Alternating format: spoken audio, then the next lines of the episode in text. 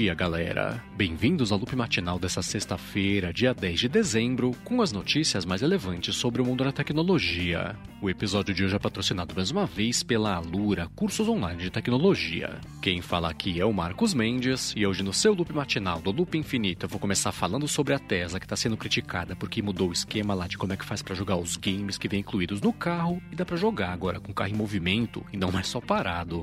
Então, a partir de agora, quando a pessoa está com o carro em movimento, né, tenta acessar um jogo, aparece um botão para ela tocar, falando que ela não é a motorista lá do veículo, e aí libera o gameplay, dependente da pessoa ser de fato motorista ou não. Aí, perguntado sobre isso, o equivalente do trânsito dos Estados Unidos falou que está em contato já com a Tesla para ver se ela volta atrás e volta a liberar o gameplay só com o carro parado e a Tesla está quieta. Não conversou com a Reuters quando ela perguntou sobre isso, né? A situação é como um todo.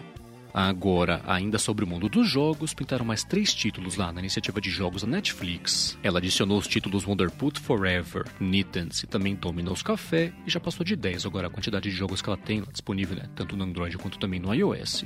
E por último, sobre o mundo dos jogos, a Nvidia atualizou o GeForce Now com suporte agora a jogos em 1600p em MacBooks lá que tem o chip M1 e que tem a placa RTX 3080. Esse aumento da resolução em proporção certa também é uma coisa que a galera vai pedindo ainda, que comprou o Mac com M1 e está acessando o serviço de jogos por streaming na nuvem da Nvidia, ela liberou e está liberando na verdade aos poucos isso aí para todo mundo.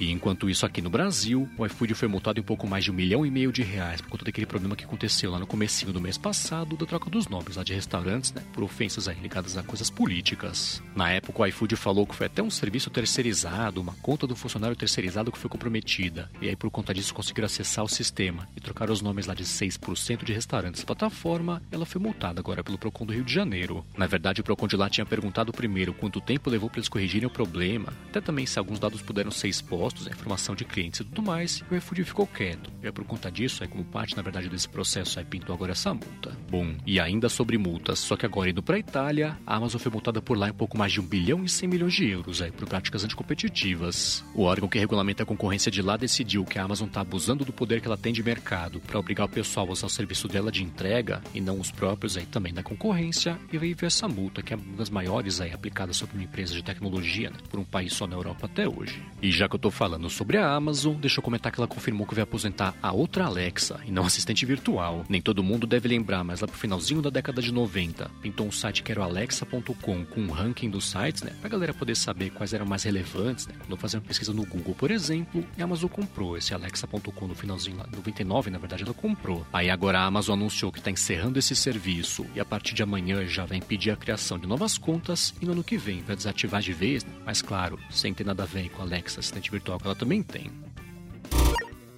Bom, e agora eu vou falar sobre a Microsoft, que confirmou que está trabalhando numa correção do bug bem maluco aí, que pintou pra galera no Android. Um usuário do Reddit descobriu que se você tem o Microsoft Teams instalado no Android, mas não tá logado na conta, se você tenta ligar pra 911, a ligação não completa, e a Microsoft confirmou, o Google também confirmou, né, que esse é um bug de verdade que tá acontecendo, que estão correndo para conseguir corrigir a situação. Então, além da correção desse bug no Microsoft Teams, né, isso claro por parte da Microsoft, o Google falou também que vai corrigir isso no Android inteiro aí, no comecinho do ano que vem, ainda agradeceu o usuário do Reddit que fez a descoberta aí bem improvável, né? bem maluca também desse problema.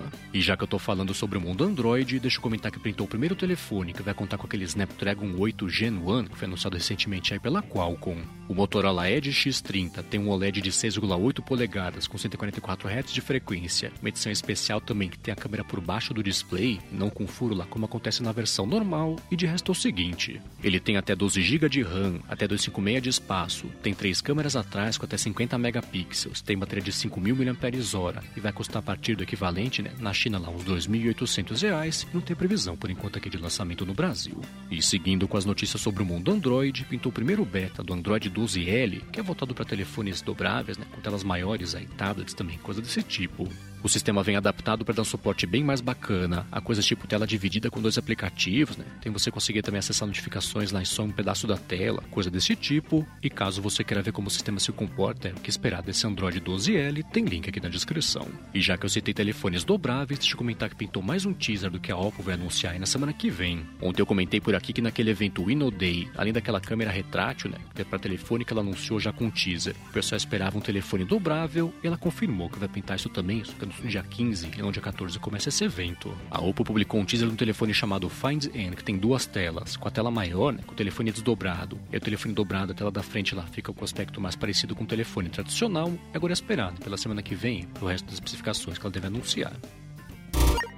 Bom, a seguir eu vou falar sobre o depoimento do chefe do Instagram frente ao Congresso americano, mas antes disso eu quero tirar um minuto aqui do episódio para agradecer à Lura, cursos online de tecnologia, pelo patrocínio aqui mais uma vez do Loop Matinal. Na Lura, os cursos são voltados de verdade para você aprender novas habilidades, e aí a cada curso você consegue o conhecimento de uma coisa nova, uma ferramenta nova, técnica nova também, que vai turbinar seu currículo e a capacidade também de fazer as coisas. É por isso que tem tantos casos de alunos da Lura que mudaram de vida depois de estudar lá com eles, seja porque conseguiram, por exemplo, subir o degrau na carreira, conseguiram também mudar de área ou até entrar no mercado de trabalho. Isso vale para as áreas de programação, de design também, parte de marketing, ciência de dados, administração e tudo mais. E no link alura.com.br barra matinal, você dá uma espiada nos depoimentos é, de quem estudou com eles e mudou de vida, ainda consegue um desconto de 10% para estudar com eles também. Então, mais uma vez, hein, acessa lá alura.com.br barra matinal e garante seu desconto de 10% para conseguir estudar lá com eles. Muito obrigado à Lura pelo patrocínio contínuo aqui do podcast.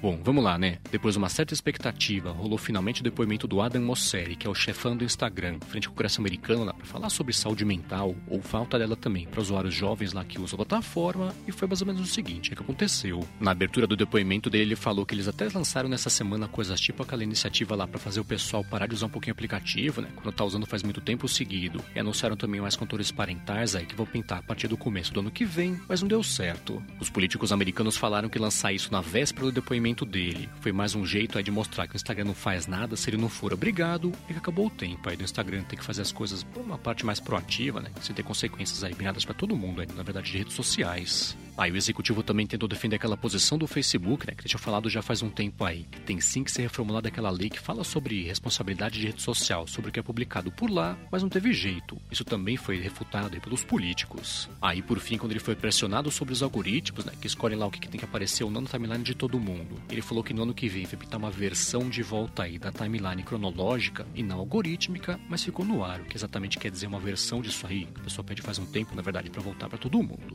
Agora, ainda sobre as coisas do Facebook, na verdade, tanto ele quanto a Snap, também de acordo com o Financial Times, conseguiram dar um jeito de contornar as restrições na privacidade da Apple e estão voltando a fazer publicação de anúncios direcionados. O Financial Times comentou, na verdade, que nessas últimas semanas a própria Apple flexibilizou um pouquinho o funcionamento disso tudo e está permitindo que eles falaram que é uma coleta de sinais para poder fazer publicidade direcionada, mas ainda assim, sem conseguir identificá-la, quem que é quem lá, com o dispositivo específico de cada um. Ao invés disso, o que parece que vai começar a acontecer vai ser que as empresas vão sim voltar a poder coletar alguns tipos de dados, mas para direcionar publicidade só que em grupos e não de forma individual, mas foi suficiente para empolgar bastante o mercado investidor. Depois da divulgação dessa notícia, praticamente todas as redes sociais né, tinham perdido coisa de 20, 30% de valor de mercado nas últimas semanas. Interromperam essa sequência de queda e voltaram a subir, com destaque para a Snap, que subiu uns 10% aí depois disso na bolsa de valores. Bom, e ainda sobre o mundo dos iPhones, está de volta aquele rumor de que dois modelos, pelo menos no ano que vem, aí, vão contar com furo na tela e não com recorde, como acontece hoje em dia aí com Face ID. O site The Elec, que tem acertado bastante nos vazamentos, comentou que os dois modelos premium, então que seria iPhone 14 Pro e Pro Max também, vão chegar com uma câmera só com furo na tela e não com Face ID, mas os outros dois sim vão manter o Face ID, que é uma coisa que pintou faz um tempo aí. Foi um rumor que duas vezes já o falou também, que é uma coisa que vai acontecer mesmo no ano que vem.